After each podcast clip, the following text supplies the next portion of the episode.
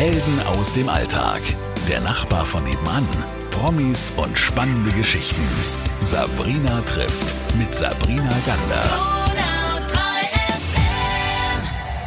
Ich freue mich heute auf meinen Ehrengast. Äh, Hier ist Daniel Schumacher. Schön, dass du da bist. Danke für die Einladung. Sehr, sehr gerne. Äh, Für alle, die sagen, Daniel Schumacher, das ist doch der von DSDS. Jawohl. Gewinner der sechsten Staffel. Ich glaube, dass ganz viele einfach erstmal äh, darüber ganz viele Infos haben wollen, wie das damals war. Und du, was ich mir gedacht habe? Du warst ja so verdammt jung. Mhm. Ja, 21.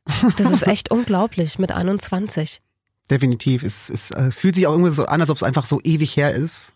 Also ich werde immer noch drauf angesprochen, sehr oft natürlich, und es interessiert immer noch die Leute, was da, wie das damals so alles ablief.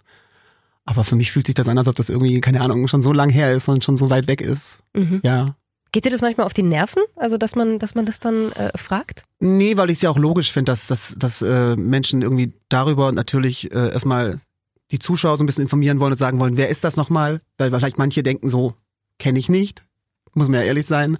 Und ähm, deswegen spreche ich dann natürlich über die Zeit, in der ich deutschlandweit natürlich irgendwie im Fokus war. Und das ist natürlich dann DSDS. Und ich meine, ich bin ja auch, ich bin der Show nach wie vor dankbar. Ich meine, ohne die Show weiß ich nicht, ob ich jetzt heute so Musik machen könnte, wie ich es mache und ob ich davon normal leben könnte. Und deswegen ist das auch so ein bisschen ein Zeichen von, dass ich trotzdem dankbar bin. Ja, auf, das, auf jeden Fall, das glaube ich. Das kann ich auch nachvollziehen. Wie war denn das damals? Du warst doch erst bei der fünften Staffel, soweit ich weiß, oder? Und hast da.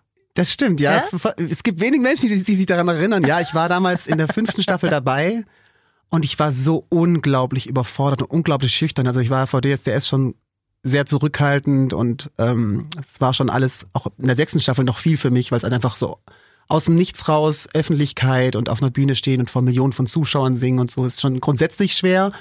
Und in der fünften Staffel war ich dafür einfach nicht bereit. Also ich bin dann doch relativ weit gekommen, aber die haben immer zu mir gemeint so, komm doch ein bisschen mehr aus dir raus und trau dich mehr. Und das war damals, keine Ahnung, vielleicht habe ich irgendwie für mich einen Anlauf gebraucht, um erstmal so ein bisschen zu sehen, wie das alles funktioniert und dass man da irgendwie sich ein bisschen wohler fühlt. Und dann war halt das Ziel, die nächste Staffel irgendwie dann doch mal in Live-Shows zu schaffen. Und dann ging es ein bisschen weiter. Hast du das damals gedacht, dass ähm, ein, ein, ein Sieg realistisch ist? Ich, also ich bin nicht mit dem Gedanken dahin gegangen. Und ich glaube, also ich wüsste jetzt nicht, dass, dass ich Kollegen habe, die dabei waren damals, die den Gedanken hatten, dass sie da hingehen und gewinnen. Also ich glaube wirklich, mein Ziel war, dass ich auf diese Bühne wollte und wir hatten damals noch eine Liveband, eine richtig gute, und dass ich auf dieser Bühne mit Liveband einfach für mich irgendwie diesen Traum erstmal erfüllt, dass ich auf dieser Bühne stehen darf und, und vor Menschen singen darf. Und ja, und dann habe ich es Schritt für Schritt genommen. Also ich habe echt so Schritt für Schritt, Show für Show das Ganze irgendwie gemacht. Und am Ende fühlt sich das auch so an, als ob es innerhalb von, keine Ahnung, so, so einem so einer Millisekunde ist man dann plötzlich im Finale und dann denk, realisiert man erst so, oh mein Gott, die Mhm. letzten Wochen gingen so schnell vorbei und du stehst jetzt hier und hast so die Chance, irgendwie diesen Titel zu gewinnen. Wie ist denn das so von, von 0 auf 100, ähm, was auch die Presse angeht, was auch Fans angeht, das zu erleben? Wie fühlt sich das vor allem in dem Alter an? Es fühlt sich, also erstmal, ich muss dazu sagen, man realisiert es anfangs gar nicht, dass die Menschen draußen einen jetzt irgendwie kennen, weil man natürlich in dieser Zeit in so einer Bubble ist, man ist irgendwie isoliert und bekommt natürlich irgendwie schon mit, dass da draußen irgendwas abgeht. Aber was genau, sieht man dann erst nach der Show und dann hatten plötzlich irgendwie so viele Menschen auf der Straße und überall eine Meinung zu einem. Und ich bin, glaube ich, schon jemand, der sehr sensibel ist und ich habe das früher auch sehr oft an mich ranlassen, wenn Leute auf der Straße auch kritisch zu mir waren und so. Und ich musste mir es echt wirklich für mich selber erst erarbeiten über Jahre, dass ich da nicht so viel Wert drauf lege. Was was haben die denn gesagt, wenn du sagst, da waren welche auf der Straße kritisch? ach, es kamen schon sehr oft homophobe Kommentare.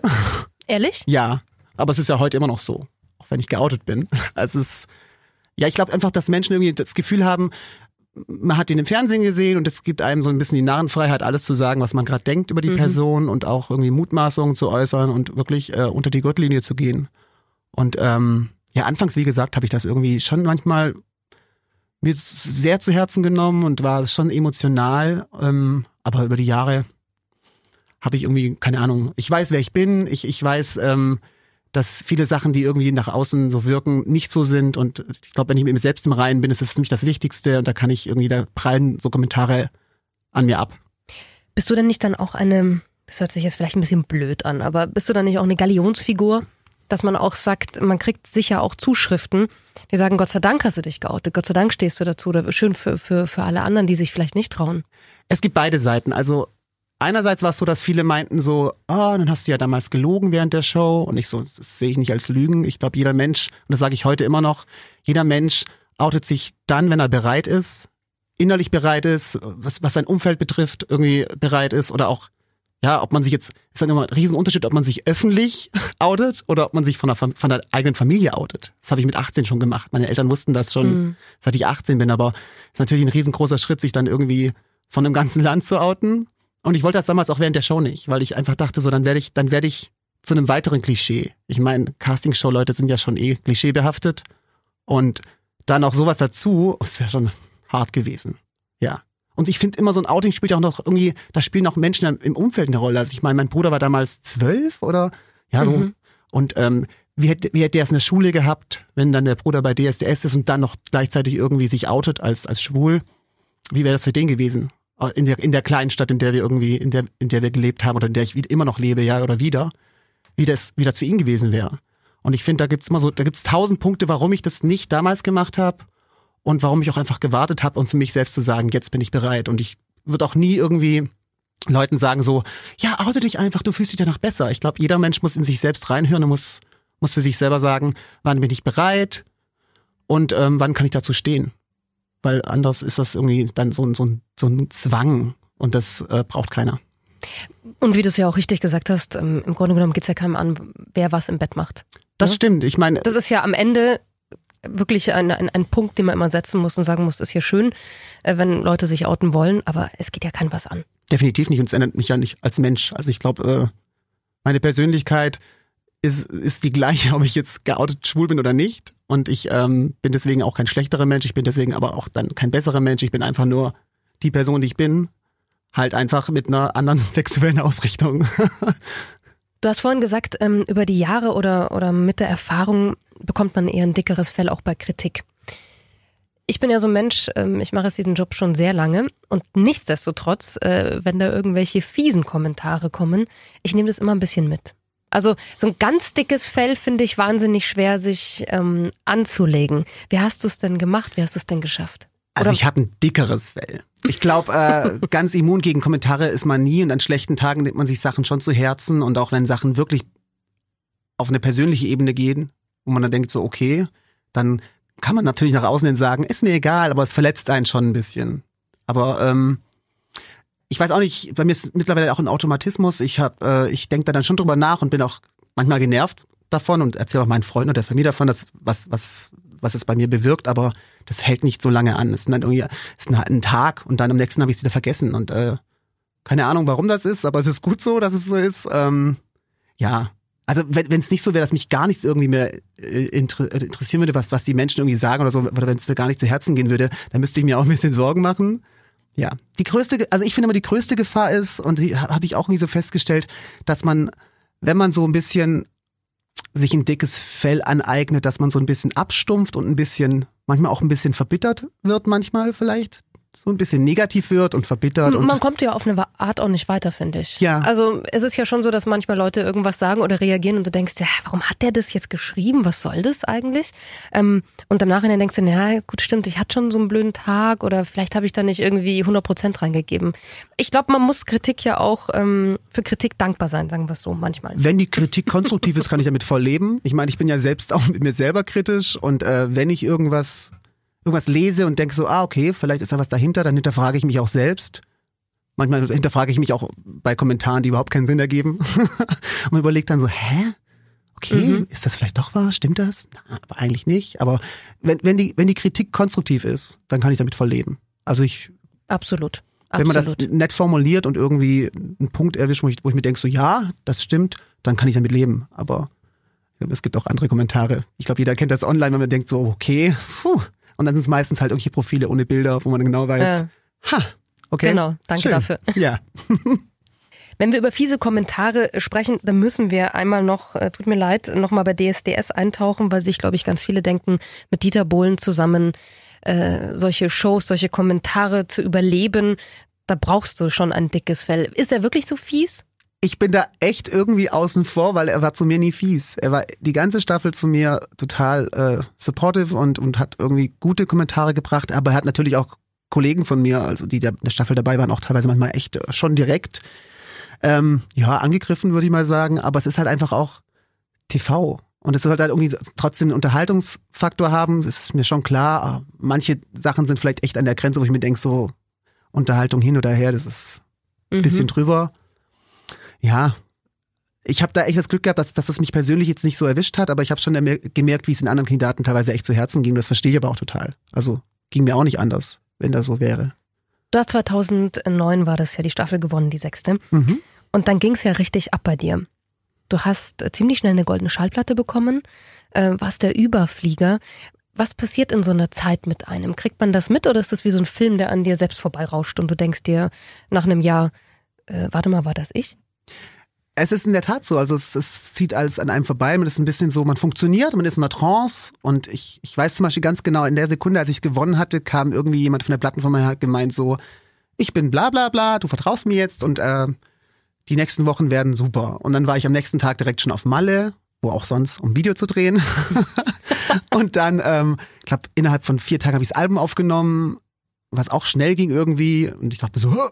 und ich glaube, das erste halbe Jahr hatte ich gar keine Zeit, irgendwie drüber nachzudenken. Und dann danach hat man noch schon ein bisschen auch so den Kopf, um das ein bisschen Revue, Revue passieren zu lassen. Und auch sich zu überlegen, so, was will ich, in welche Richtung will ich gehen und wo will ich hin? Weil ich meine, anfangs ist es halt einfach echt so, du funktionierst und machst und gibst dein Bestes. Aber natürlich hat man das nicht irgendwie, vielleicht wie, wie ein Künstler, der sich irgendwie, der ein Album jetzt in, in Planung hat, zu sagen, so, wo will ich hin? Was ist das Ziel? Welche Richtung will ich einschlagen? Sondern du bist halt einfach erstmal, es muss halt raus, klar. Und äh, die Zeit habe ich mir dann irgendwie danach schon genommen. Aber ich muss auch ehrlich sein, ich war da schon auch realistisch. Also ich komme aus einem Elternhaus, ich sag's immer wieder gerne, mein Vater ist selbstständig und der hat eine Petition mit LKWs und ich weiß halt einfach, dass man irgendwie für, für, sein, für seinen Erfolg arbeiten muss und dass nicht immer alles automatisch funktioniert. Und ich wusste auch, dass die sechste Staffel war, dass es nicht irgendwie jetzt von alleine alles läuft. Und dass es definitiv nicht so sein wird, dass ich diesen, diese Medienpräsenz, die ich halt damals in der Show hatte, dass ich die automatisch halten kann. Also eigentlich ist es kaum möglich, sie zu halten. Mhm. Und ähm, deswegen war, bin ich nie wirklich in so ein richtig tiefes Loch geflogen, als ich gemerkt habe, so es wird weniger oder es, es, ich muss ein bisschen mehr kämpfen. Es gab nie einen Kater. Ja, man hat halt immer, ich glaube, das ist aber so eine grundsätzliche Berufskrankheit bei Sängern oder Musikern, dass man immer denkt so, okay, ich kann nicht die nächsten zehn Jahre planen. Wenn Leute mich fragen, so was, was hast du für die nächsten zehn Jahre geplant, sage ich so, keine Ahnung, ich weiß es nicht. Also mal gucken, wie lange das alles so funktioniert, wie ich es machen will. Und ich muss natürlich auch davon leben können irgendwie. Und deswegen bin ich jemand, ich denke echt Schritt für Schritt. Und das habe ich auch damals gemacht. Und ähm, ja, ich, ich hab, bin da irgendwie, richtig in tiefes Loch bin ich nie gefallen. Gibt so eine Bühnensucht, also dass man, ich weiß ja, dass das einen wahnsinnigen Adrenalinkick gibt, wenn die dich anschreien, die jubeln, die ja, äh, haben Tränchen in den Augen, wenn du auftrittst und singst. Und dann hört äh, ein Konzert irgendwann auf oder so eine Tournee. Wie hält man sein Licht äh, am Laufen? Ich finde das ganz schwer, aber ich habe mal, ich habe schon mit Künstlern darüber gesprochen und manche empfinden das so als total schön nach so einem Konzert irgendwie und ich habe immer das Gefühl so, wenn man wirklich ein, ein großes Festival gespielt hat und kommt von der Bühne und geht ins Hotel, man fühlt sich in diesem Hotelzimmer wie der einsamste Mensch der Welt, weil man einfach keine Ahnung, es ist einfach so ein man, man ist auf dieser Bühne gewesen, es waren so viele Menschen da und danach bist du so, fühlst du dich einfach leer und isoliert. Und das ist äh, ganz komisch. Und ich glaube, es, es gab schon Künstler, die haben das nachvollziehen können. Die haben gesagt, so, ja, ich kenne das voll, aber da geht halt jeder anders mit um. Aber ich merke es jetzt gerade aktuell halt, wie, wie sehr mir das fehlt, irgendwie auf der Bühne zu stehen und zu performen und so, weil ich es jetzt echt eine Zeit lang nicht hatte. Und ähm, dann merkt man auch einfach, wie sehr man das liebt. Hast du denn in dieser Corona-Zeit ähm, auch angefangen, so ein bisschen Konzerte vielleicht per Video zu machen?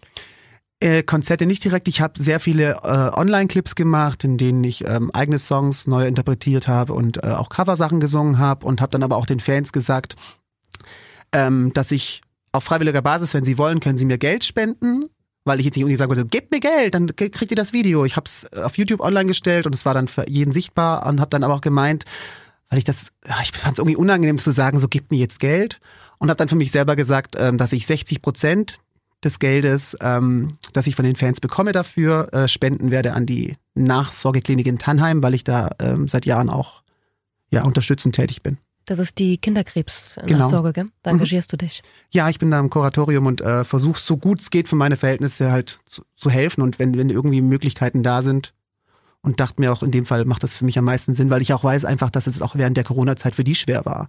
Ich meine, die, die ähm, finanzieren sich über private Spenden und das war sicher auch hart. Und deswegen dachte ich mir, die können das sicher definitiv sehr gut gebrauchen, das Geld. Wie haben denn ähm, deine Fans dich so die letzten Jahre getragen? Was sind denn Momente, wo du sagst, das ähm, ist sehr besonders? Da kriegt man ja so eine Demut auch, wenn, wenn Menschen einem so viel entgegenbringen, obwohl sie einen vielleicht gar nicht kennen. Also ich muss sagen, die Fans, die jetzt, äh, die ich schon lange habe, ich kenne die auch sehr viele mit dem, bei, beim Namen, weil ich einfach, weil, es, weil die seit elf Jahren einfach wirklich unter, unterstützen, ja, unterstützend da sind. Und ich bin jetzt auch jemand, der grundsätzlich auch mich gerne mit ihnen unterhält einfach, weil ich mir einfach denke, die fahren teilweise so viele Kilometer für irgendwelche Auftritte oder ja, nehmen so viel Zeit auf sich und, und, und natürlich auch, kostet das auch Geld und dann und ich rede grundsätzlich sehr gerne, muss ich dazu sagen. Macht mir das Spaß, nach Auftritten mit denen irgendwie zu reden und auszutauschen und Feedback zu bekommen. Und das ist halt bei mir der Punkt, ich, ich habe nicht die riesengrößte Fanbase, die es gibt, aber ich habe eine sehr treue, kleinere Fanbase. Und die sind wirklich seit, seit elf Jahren einfach am Start und unterstützen mich. Und die glauben auch einfach an mich. Und ähm, sind irgendwie alle, alle musikalischen Wechsel mitgegangen und auch alle persönlichen Wechsel so ein bisschen mitgegangen und sind unterstützend. Und das, äh, das gibt mir auch das Gefühl, dass, dass ich was richtig mache. Und auch, dass ich irgendwie menschlich, glaube ich, eigentlich ein ganz guter Mensch bin. ähm, jetzt bist du, wenn man nach dir googelt, kommt, das ist der äh, Sänger und Songwriter Daniel hm. Schumacher. Ähm, bleibt das dabei oder hast du das Bedürfnis, vielleicht nach vielen Jahren Musik auch zu sagen, ich habe da noch parallel auch noch was, was, was mir ganz wichtig ist, neben der Musik? Beruflich gesehen jetzt? Ja, klar. Ähm, naja, privat hoffe ich, ist da immer was. you never know. Nein, also ich, also ich bin, ich bin nie, leider Gottes nie Tennisprofi geworden. Das wäre mein Traum, anderer Traum gewesen, aber dafür hat das Talent nicht ausgereicht. Nein, aber ich bin schon, schon offen, aber es muss halt auch was sein, wo ich mich irgendwie mit identifizieren kann und wohlfühlen kann. Ich weiß zum Beispiel, ich habe vor ein paar Jahren, hätte ich die Möglichkeit gehabt, in einem großen Musical ähm, die Hauptrolle zu spielen. Und ähm, natürlich das damalige Management hat zu mir gemeint, so, wow, perfekte Chance, viel Geld. Und ich habe mich dann mit den Leuten getroffen, habe das Drehbuch bekommen und habe dann irgendwann gesagt so, okay, machst du das jetzt nur wegen dem Geld oder ist das was, was irgendwie, was dir am, am Herzen liegt? Und das war halt wirklich ein Musical, es ging sehr viel um Comedy, wenig um, es ging schon um Gesang, aber eher so lustigen Gesang. Und ich habe dann damals das zum Beispiel für mich einfach, habe hab gesagt, okay, das ist jetzt noch nicht der richtige Moment für mich und habe das abgesagt. Weil ich auch einfach gesagt habe, was ich, was ich fair fand, dass es nichts bringt, wenn ich das jetzt mache, so halblebig und am Ende ist es nicht gut und das bringt denen nichts und es bringt mir nichts auf Dauer. Aber ich glaube zum Beispiel so Musical-Sachen fände ich super interessant, auch wenn es natürlich auch mit Musik zu tun hat. Ich glaube, ich wäre jetzt auch nicht abgeneigt, wenn es um Schauspielsachen geht. Ich bin da schon sehr offen. Ich bin natürlich jetzt nicht gelernt in dem Ganzen und ich ähm, bin da jetzt kein Profi drin, aber ich bin da schon sehr motiviert und ich glaube, ich habe da irgendwie hätte Lust darauf, aber jetzt erzwingen würde ich es nicht. Also ich bin schon mit, mit der Tatsache, dass ich Musik machen kann, sehr zufrieden. Und was vielleicht noch so dazu kommen könnte, ich bin da sehr offen, auch was Mode betrifft. Ich bin sehr modeinteressiert und da wäre ich zum Beispiel auch offen. Also wenn irgendjemand das hört und denkt so, hey, mit dem Daniel vielleicht, huh, dann äh, meldet euch. Daniel, wie andersrum.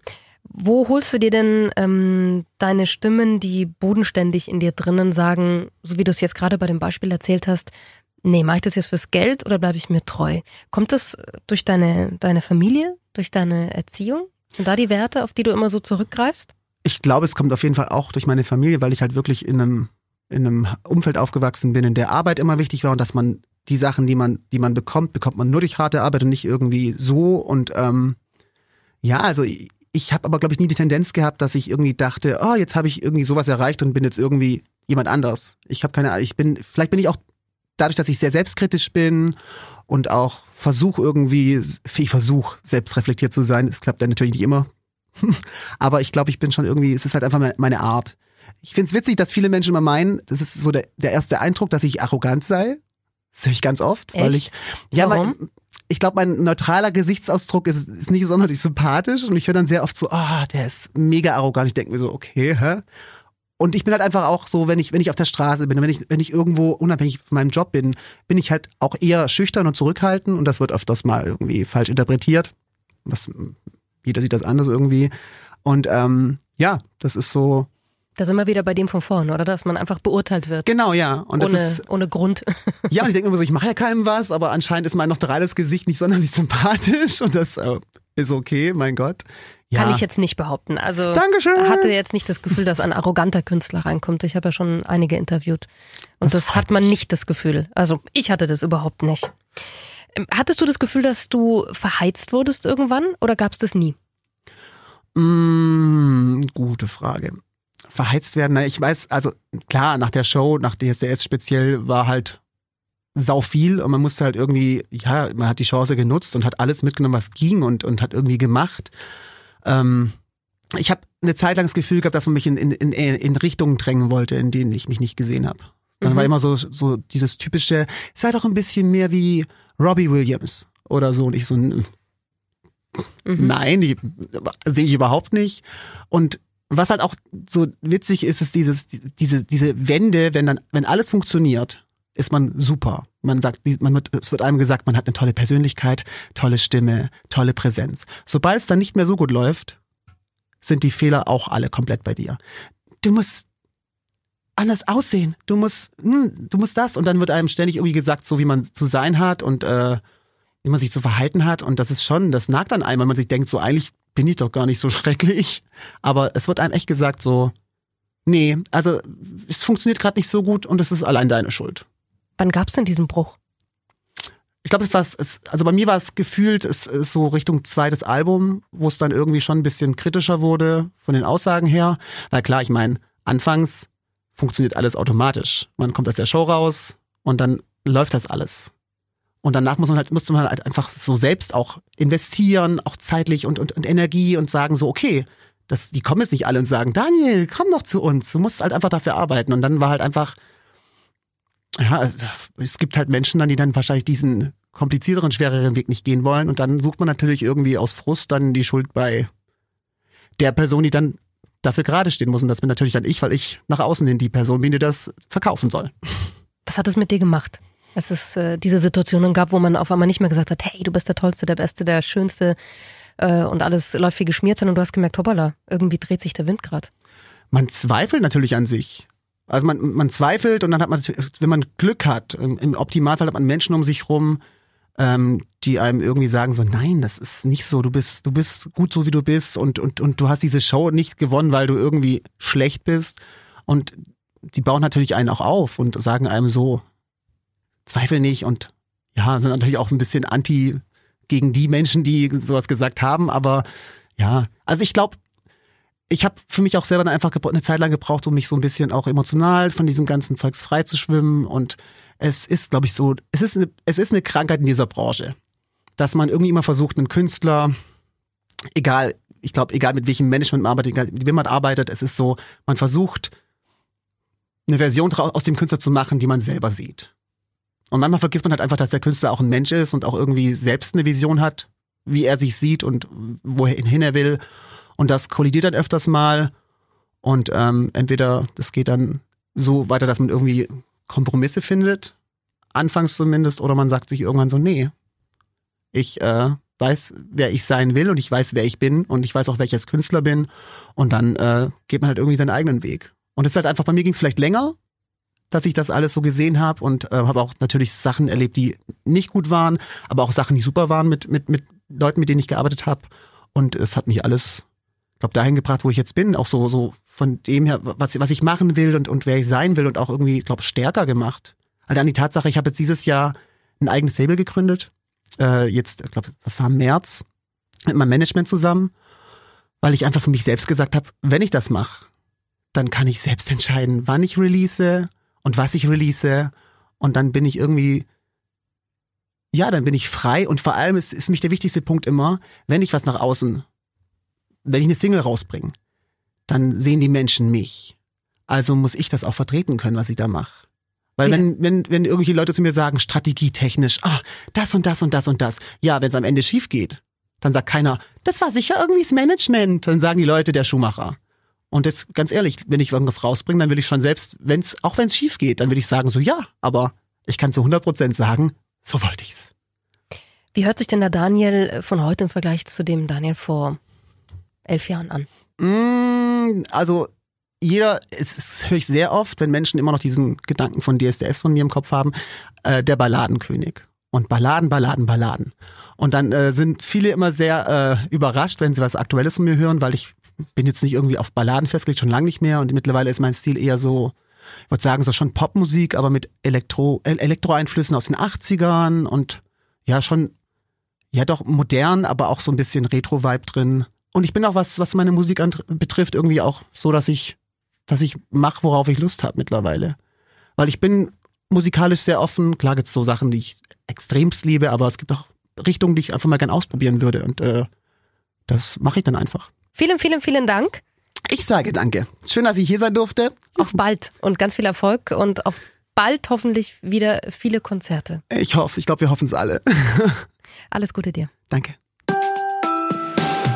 Helden aus dem Alltag. Der Nachbar von nebenan. Promis und spannende Geschichten. Sabrina trifft mit Sabrina Gander.